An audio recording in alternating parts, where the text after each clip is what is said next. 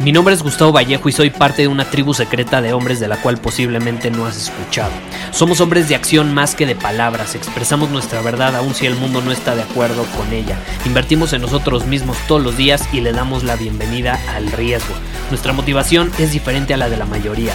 ¿Por qué? Porque jugamos para ganar en lugar de jugar para no perder. Juntos estamos creando un nuevo imperio y nuestra más grande batalla es en contra del príncipe, la mediocridad y de los condicionamientos que la sociedad, los medios y la televisión han impuesto para quitarle a los hombres su poder personal. Si le preguntas a las personas normales, a la sociedad y a las escuelas, te dirán que estamos locos y que somos rebeldes. Y sí, tienen razón. Estamos locos, somos rebeldes, pensamos diferente y por eso el futuro nos pertenece. Somos hombres superiores y estos son nuestros secretos.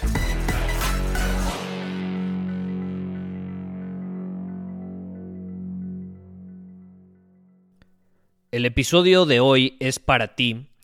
Si te gustaría dormirte más temprano y no morir en el intento. Porque cuántas veces no nos ha sucedido que decimos, me voy a comenzar a dormir más temprano, ya no me quiero desvelar y me voy a proponer el dormirme más temprano para evidentemente poder despertarme más temprano también. Porque si nos queremos despertar más temprano, pues tenemos que dormir más temprano. De lo contrario, vamos a perder horas valiosas de sueño que al final se van a ver reflejadas en nuestro desempeño, nuestra lucidez, claridad eh, mental. Pero bueno, el punto al que quiero llegar es este. ¿Cómo podemos asegurarnos de dormirnos más temprano sin sabotearnos? porque esto es algo por lo que yo pasé bastante, que decía, eh, ya, este año me voy a comenzar a dormir más temprano y más, que de hecho te voy a dar un poco de, de contexto en, mi situación en torno a, a, a la hora en la que me duermo, y es que yo vengo de una familia sumamente desvelada. Mi familia se desvela constantemente, eh, de hecho, mi novia está impresionada, ¿no? En las reuniones familiares, como a veces empiezan, ya sabes, de que la Navidad empieza a las 10 de la noche, cuando muchos están terminando su cena de Navidad a esa hora. Bueno, en mi familia empieza a las 10 de la noche y acaba a las 4 o 5 de la mañana, eso es completamente normal. En mi familia es normal que a las 2 de la mañana empiezan a ver una película en un fin de semana. Y dicen, ah, perfecto, es la una de la mañana, es temprano, vamos a ver una película. Y se terminan durmiendo a las 3. ¿Qué sucede? Yo crecí en ese entorno. Eh, y me costó mucho cambiarlo. Me costó mucho cambiarlo. Me costó mucho comenzar a dormirme mucho más temprano. Eh, pero lo logré. Lo logré y hoy te voy a compartir precisamente lo que hice. Porque por años, te lo juro, por años lo intentaba, lo intentaba, lo intentaba. Y seguía trayendo ya esta programación a tal grado donde de hecho yo pensaba, yo pensaba que era el famoso Night Owl, era un búho, que yo producía mejor en la noche, que yo me enfocaba mejor en la noche, que yo tenía mejores ideas en la noche. ¿Y qué sucedía? Así como el estado predeterminado, que ya he hablado mucho sobre él a lo largo de los episodios de este podcast, lo mismo sucede con nuestro ritmo circadiano. Eh, los humanos estamos naturalmente programados para despertarnos cuando sale el sol, o poco antes de que salga el sol, e irnos a la cama cuando se mete el sol. Pero ¿qué sucede? Las luces artificiales, y principalmente si en tu habitación tienes esta luz eh, azul de oficina, que de hecho por algo las ponen en... Yo, yo le llamo la luz de oficina porque si has visto las luces de oficina, son brillantes, hasta te deslumbran. ¿Por qué las ponen en las oficinas? Para que la gente se mantenga despierta, para que esté alerta. Y está increíble. Si quieres producir un buen trabajo, si quieres desempeñarte de forma óptima, perfecto. Que las tengan en las oficinas, pero no tienes por qué tener esa luz blanca que emite ondas azules eh, y verdes. No tienes por qué tener ese tipo de luz en tu habitación porque va a ser contraproducente. Es ilógico tener el mismo tipo de luz en tu habitación cuando en tu oficina usas lo mismo para producir y estar despierto. Entonces yo no era consciente de esta situación hasta después y me di cuenta que precisamente esa era una de las razones por las cuales eh, yo creía que producía más en la noche. Pero no era que produjera más en la noche o que yo fuera un hombre nocturno y en las mañanas no fuera capaz de ser creativo. Era que más bien me había entrenado a mí mismo por tanto tiempo a producir en la noche, a consumir en la noche, a estar activo en la noche y hasta en la madrugada, que había olvidado mi cuerpo y mi mente había olvidado yo lo que era ser un humano normal que se despierta cuando sale el sol y se duerme poco después de que se mete el sol. Lo había olvidado, es, te digo, es como el estado preterminado. Llegan las personas y dicen, y es lo mismo, es la misma historia, llegan las personas y dicen, no, bueno, es que yo eh, soy introvertido, es que yo no soy sociable. Es como, no, brother, todos somos sociables, pero también somos introvertidos. A todos nos ha pasado que vamos a una reunión social y simplemente no tenemos ganas de platicar con otros. Porque tuvimos un mal día, porque estamos estresados, porque nos peleamos con nuestra pareja, porque no nos fue bien en el trabajo, porque nos chocaron el coche, porque estamos desvelados, lo que sea. No tenemos ganas de socializar y en ese momento somos introvertidos. Pero también hemos salido ah, o no, hemos salido de fiesta y somos el alma de la fiesta. Hemos salido a divertirnos y somos el centro de atención, somos carismáticos, atractivos, emanamos energía que provoca que los demás se quieran rodear de nuestra presencia. Somos extrovertidos en ese entorno. Entonces, ¿qué sucede? Eh, ser introvertido o extrovertido no es algo con lo que naces, es un estado mental, físico y emocional. Y si rompemos el patrón, podemos entrenarnos a estar en otro estado. El problema es que a veces decimos soy extrovertido, pues sí es extrovertido porque durante los últimos días, semanas y meses has estado en ese, eh, más bien, tu cuerpo, mente y emociones han tenido ese estado la mayor parte del tiempo. Por eso, dices que es extrovertido. Y por otro lado, las personas que han estado en un estado físico, mental y emocional de mayor introversión, pues dicen que son introvertidos. ¿Y qué sucede? Me di cuenta que esa era mi situación con el sueño, ¿no? Y no fue hasta que lo comencé a cambiar conscientemente que realmente me di cuenta que yo podía producir de forma extraordinaria en las mañanas. Eh, y hoy en día no es como que, ay, me duermo a las 8 de la noche, pero ya no me duermo a las 4 de la mañana o a las 3 de la mañana. Me duermo a las 11, me duermo a las 12, a veces me duermo a las 10, entre 10 y 12. Y dependiendo eh, en ese rango, pues me despierto eh, un poco antes o un poco después. Pero ¿qué sucede? Ya no me desvelo y ya no tengo alterado mi ritmo circadiano, que de hecho esa fue una de las razones principales por las cuales, teniendo 21 años, tenía bajos niveles de testosterona, que ya te sabes mi historia. ¿Cómo alguien de 21 años va a tener bajos niveles de testosterona? Pues precisamente si lleva toda su vida desvelándose a las 3 de la mañana, por supuesto que va a tener bajos niveles de testosterona. y cuando comencé a cambiar eso y mi ritmo circadiano, automáticamente mis niveles volvieron a su normalidad e incluso eh, incrementaron bastante. Eso fue, fueron esos y otros factores, ¿no? No es como que nada más fue el sueño, pero fue uno de los factores fundamentales y principales. Ahora, Vamos al tema de hoy porque no quiero hacer más largo este episodio. ¿Qué podemos hacer para comenzar a resetear nuestro ritmo circadiano? Tenemos que dormirnos antes, tenemos que dormirnos temprano y tenemos que entrenar nuestro cuerpo a hacerlo. Si te interesa ir a profundidad, tenemos una masterclass en la Universidad Superior, ve a universidadsuperior.com y ahí puedes revisar en nuestra, nuestro programa sobre ritmo circadiano. Durante varias horas abordo a profundidad esto. Y hoy te voy a compartir una de las técnicas que comparto ahí, porque comparto muchísimas. Pero bueno, eh, la que te quiero compartir es muy sencilla. Y es que, obviamente, de hecho te voy a compartir dos. ¿Te parece bien? Porque me gusta aportarte valor. Número uno, la iluminación.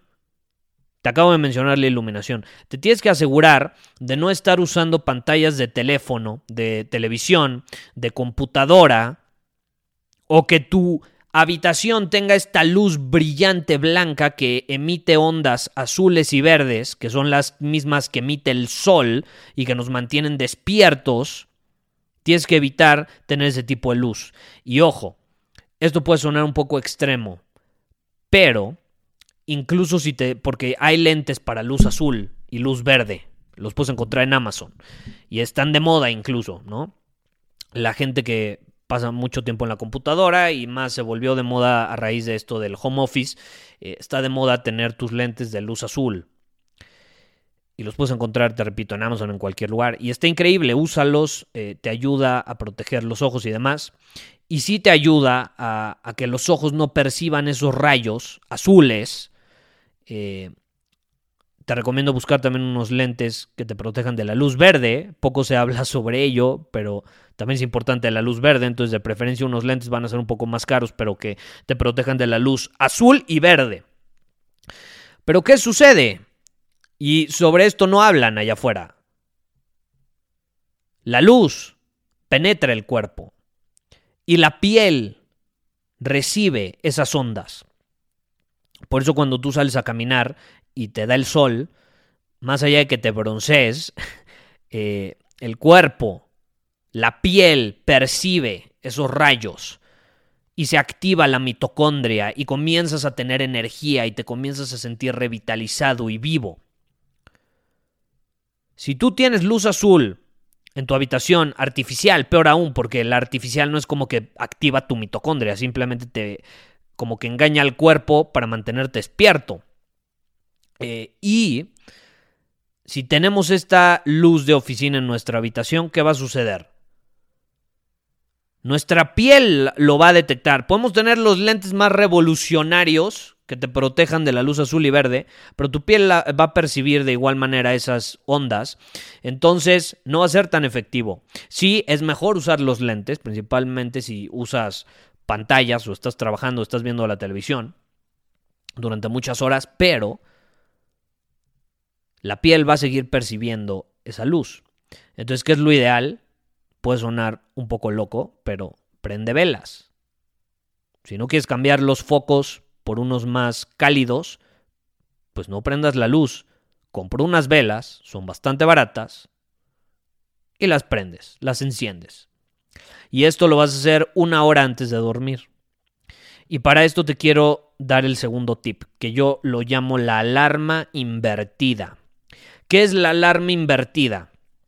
Pues es precisamente lo opuesto a la alarma de las mañanas. ¿Cuál es el propósito de la alarma de las mañanas? Despertar. Bueno, el propósito, recordarte, ¿no? Que tienes que despertar. El propósito de la alarma que vas a usar en la noche, por eso la llamo invertida, es porque precisamente tiene como objetivo lo opuesto, es recordarte que tienes que dormir. Y aunque no lo creas, tú me puedes decir, ay, bueno, Gustavo, pero es que es obvio que me quiero dormir a las 10 de la noche. Pues sí, pero a veces se nos olvida. A veces estamos concentrados en la computadora, a veces estamos concentrados haciendo ciertas cosas. Porque así es la vida, y más en esta época que es eh, bastante acelerada. Entonces es normal que se nos vaya a olvidar. ¿Y qué va a suceder? Vamos a poner la alarma todos los días a la misma hora. Entonces suponiendo que te quieres dormir a las 11 de la noche, la vas a poner a las 10 de la noche.